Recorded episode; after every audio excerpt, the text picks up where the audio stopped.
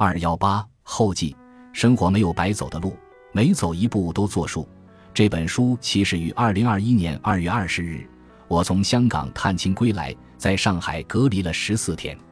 为了打发无所事事的隔离期，我在知识星球上开了生活经济学账号，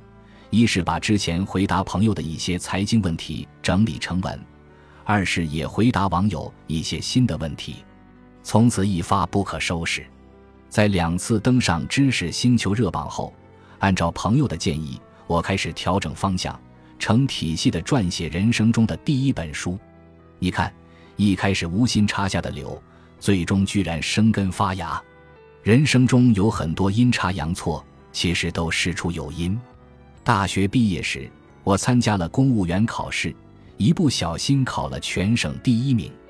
当时意气风发，精力过剩，除了本职工作。还做了很多职业之外别人不愿意参与的事情，虽然当时也不知道做这些事情有什么意义。比如，当时亚洲开发银行有一个技术援助项目，可以支持各地开展一些本地化的课题研究。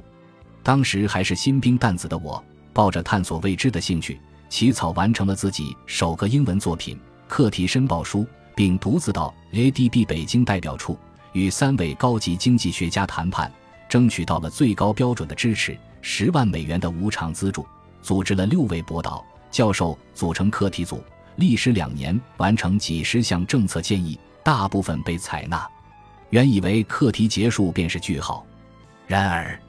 这次课题的全英文交流成稿，提高了我财经领域的英文水平。二零一五至二零一六年，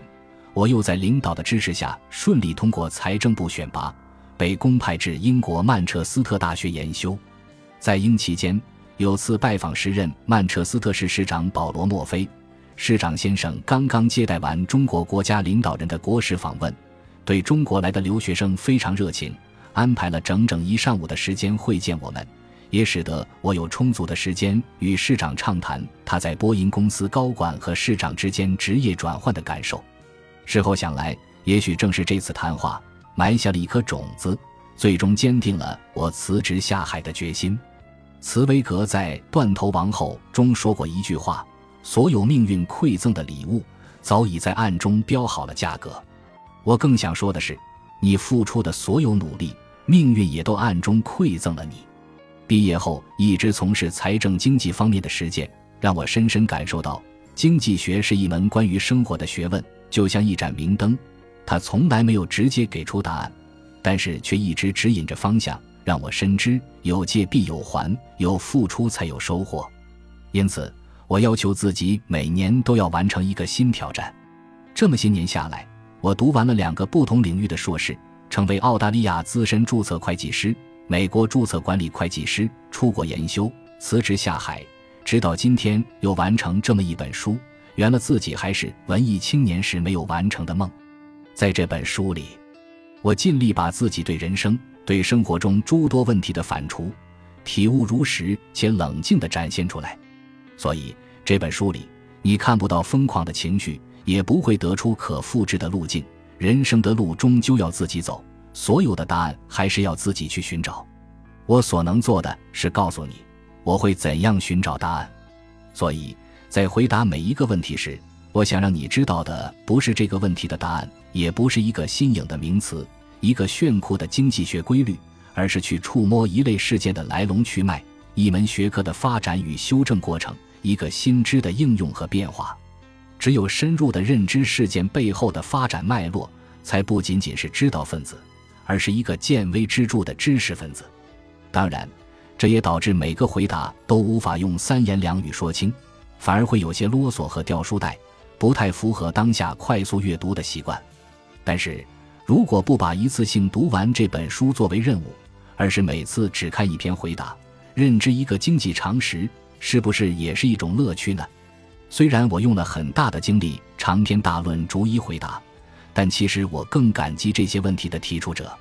因为回答问题的过程，也正是我对自己的观点、见解进行梳理、修正甚至补充的过程。使我产生了很多新理解、新想法，丰富了自己的认知体系。因此，本书的呈现获得最大益处的不是读者，反而是我自己。所以我珍惜这些问题，也感恩他们与我一起成长的过程。我也非常感激北京卓文天宇文化有限公司、新世界出版社的信任。对于一个作者，你们的专业担当是这本书成文的最大动力来源。世界很美好，世界也很喧嚣。你可以不动声色，但也不能落入俗套，更不应被世界抛在身后。随着年华流逝，身体会老化。思想也会钝化，但是人不能僵化。愿诸君都能做一个理性而温情的人，不被情绪所掌控，不被焦虑所左右，不在信息浪潮中自我隔离，不在得失中蹉跎生命。即使要付出代价，依然不能放弃努力，因为生活没有白走的路，每走一步都作数。你付出的每一滴汗水都会开花结果。愿诸君生活愉快。皆得所愿。本集播放完毕，感谢您的收听，喜欢请订阅加关注，主页有更多精彩内容。